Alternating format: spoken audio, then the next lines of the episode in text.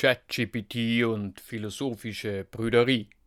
Bei einem Speed-Dating zwischen PhilosophInnen, die später bei den Nächten der Philosophie in Wien auftraten, und potenziellen LiebhaberInnen der Weisheit ergab sich ein Verhältnis von eins zu eins.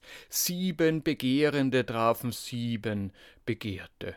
Mehr LiebhaberInnen der Weisheit sind eben nicht verfügbar. Das Begehren begehrt halt etwas anderes.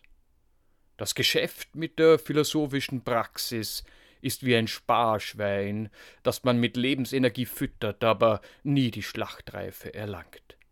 Die Bemühungen um ein Publikum gleichen dem Versuch, tauben Menschen eine Schallplatte zu verkaufen, sie erkennen keinen Nutzen.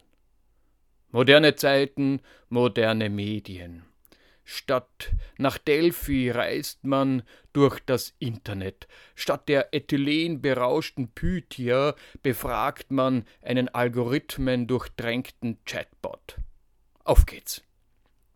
Wie macht man tauben Menschen das Tanzen schmackhaft?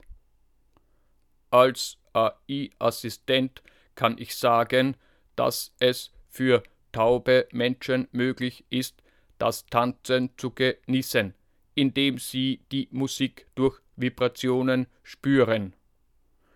Ah, die Antwort habe ich schon zuvor selbst herausgefunden. Nun also weiter. Welche Vibrationen erzeugt die Philosophie?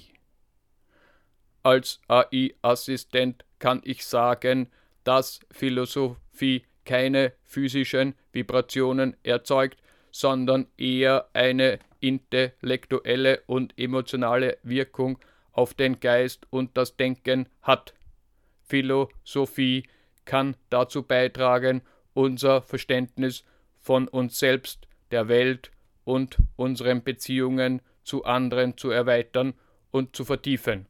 Sie kann uns helfen, unsere Überzeugungen und Werte zu hinterfragen und zu reflektieren was uns zu einem tieferen Verständnis und einer größeren Klarheit führen kann. In diesem Sinne kann Philosophie als eine Art geistige Vibration betrachtet werden, die unser Denken und unsere Wahrnehmung beeinflusst. Hm, das ist eine Erfahrung für Fortgeschrittene. Zunächst wird es oft eher dunkler, und nur mit etwas Glück später heller und klarer. Philosophie ist nichts für Weicheier oder für Laue. Man muss genügend Lebenskraft in sich haben, dazu ausreichend mit Urvertrauen und Erdverbundenheit versorgt sein. Außerdem widerborstig gegen die üblichen Zumutungen des Lebens reagieren, weil man einen Anspruch an das Leben richtet. Aber gut, gehen wir den Schildkröten entlang weiter abwärts in die Tiefe. Warum soll man das eigene Denken und die Wahrnehmung beeinflussen wollen? Als AI-Assistent kann ich sagen, dass das Beeinflussen des eigenen Denkens und der Wahrnehmung ein wichtiger Aspekt der persönlichen Entwicklung und des Wachstums ist, indem wir unser Denken und unsere Wahrnehmung hinterfragen und reflektieren, können wir unsere Überzeugungen und Werte besser verstehen und gegebenenfalls anpassen. Dies kann uns helfen, unsere Entscheidungen und Handlungen bewusster und zielgerichteter zu gestalten und uns dabei unterstützen, unsere Ziele und Träume zu erreichen. Darüber hinaus kann das Beeinflussen des eigenen Denkens und der Wahrnehmung auch dazu beitragen, unsere Beziehungen zu anderen zu verbessern, indem wir uns besser in ihre Perspektiven hineinversetzen und empathischer werden. Insgesamt kann das Bewusstsein des eigenen Denkens und der Wahrnehmung dazu beitragen, ein erfüllteres und glücklicheres Leben zu führen. Momentan erfüllt mich allzu häufig die Furcht, mit dem Traum nicht fertig zu werden.